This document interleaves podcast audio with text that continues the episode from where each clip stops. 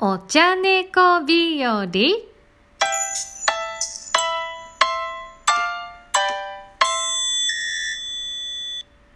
こんにちは、茶友人の吉永正代です。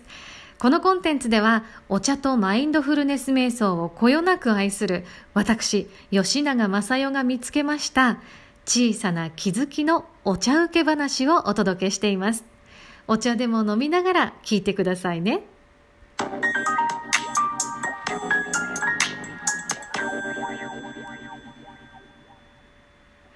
さあ、今回もヨッシーパスタさんから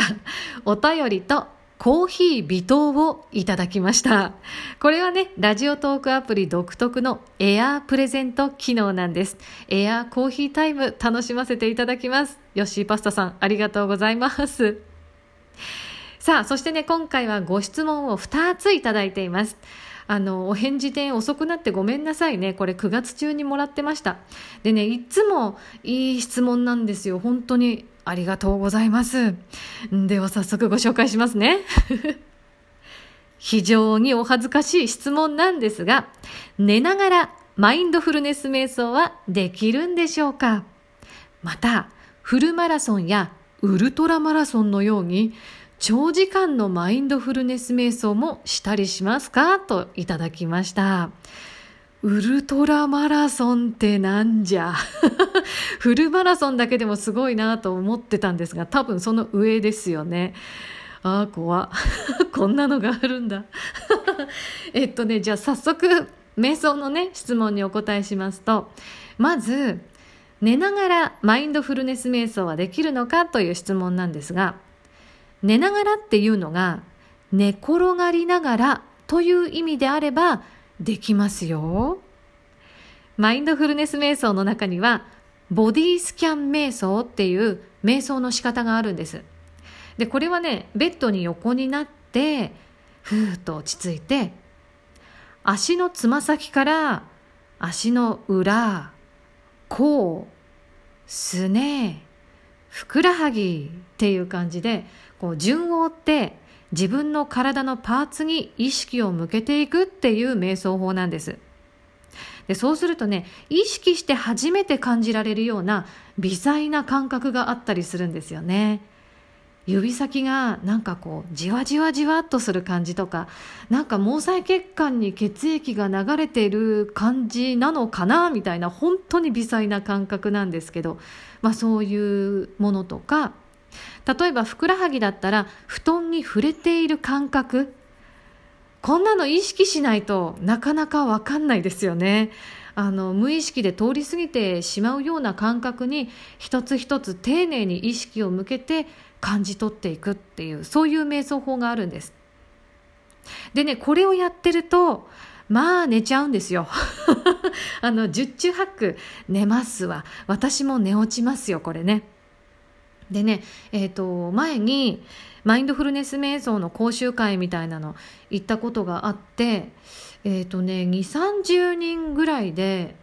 ボディスキャン瞑想をみんなで一斉にやったことがあるんですねまあ、結構早い段階からいろんなとこからね、いびきが聞こえてきました。で、私もね、つま先から始めて膝ぐらいで、あの、意識がなくなったんですけど、なのでね、あの、ヨッシーパスタさんだけじゃないです。瞑想中に寝てしまうっていうのは。で特にボディスキャン瞑想は、これね、みんな寝ちゃう。足の先から始めるとね、頭のてっぺんまで到達できる人どのぐらいいるかなって結構難易度高いんじゃないって思うぐらい結構みんな寝ちゃう。でそういうね意識を失っている睡眠という意味の寝るっていう意味だとすると,、えーとね、正直マインドフルネス瞑想で期待される効果っていうのは得られません。残念でした。はい。まあ、例えばそうね集中力とか気づく力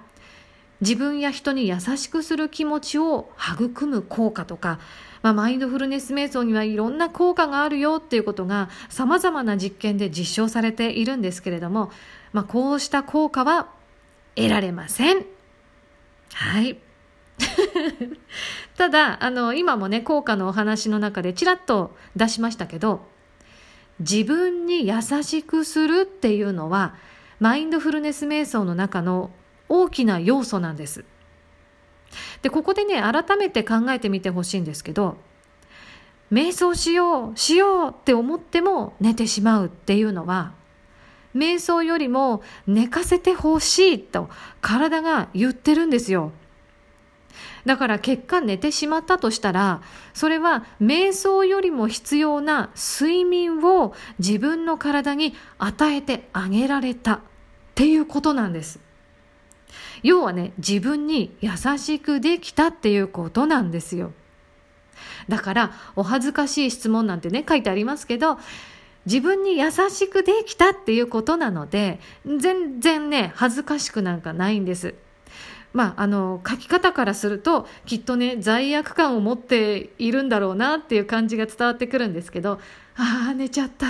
やってしまった今日もダメだったみたいなねそんなね罪悪感持つ必要全然ないのであの堂々と寝ちゃってください。ああ自分は今瞑想がもうままならないぐらいそれぐらい疲れているんだなっていうことにまず気づいて気づいてマインドフルネス瞑想の大事な効果ですよ。気づいて。そして大切な自分の体にまずは睡眠時間を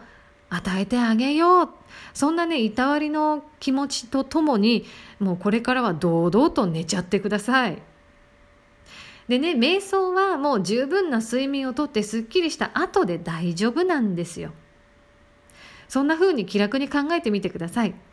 ただねあの慢性的に睡眠が足りないっていう人の場合は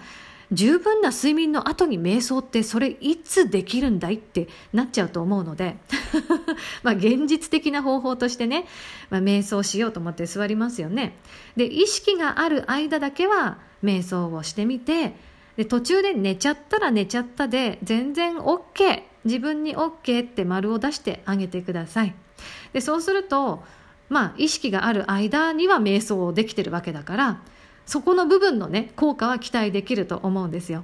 でそれが5分でも10分でも全然大丈夫です。そのやった分の効果っていうのはありますから大丈夫です。でぜひそんな気持ちで続けてみてほしいんですよ。マインドフルネス瞑想って続けることで効果が定着していくのでもう分数にかかわらずです。2分でも3分でも続けるっていうことに意識を置いて取り組んでみてはいかがでしょうか。寝ちゃっても OK です。というわけで睡眠と瞑想のお話でかなりボリューミーになっちゃったので、えーとね、2つ目の長時間の瞑想これについては次回お答えしていこうと思います。これもねちょっとあのお坊さんたちの面白い修行のお話を小耳に挟んでますのでそんなのをね例に出してお届けできればなと考えています。お楽しみになさってください。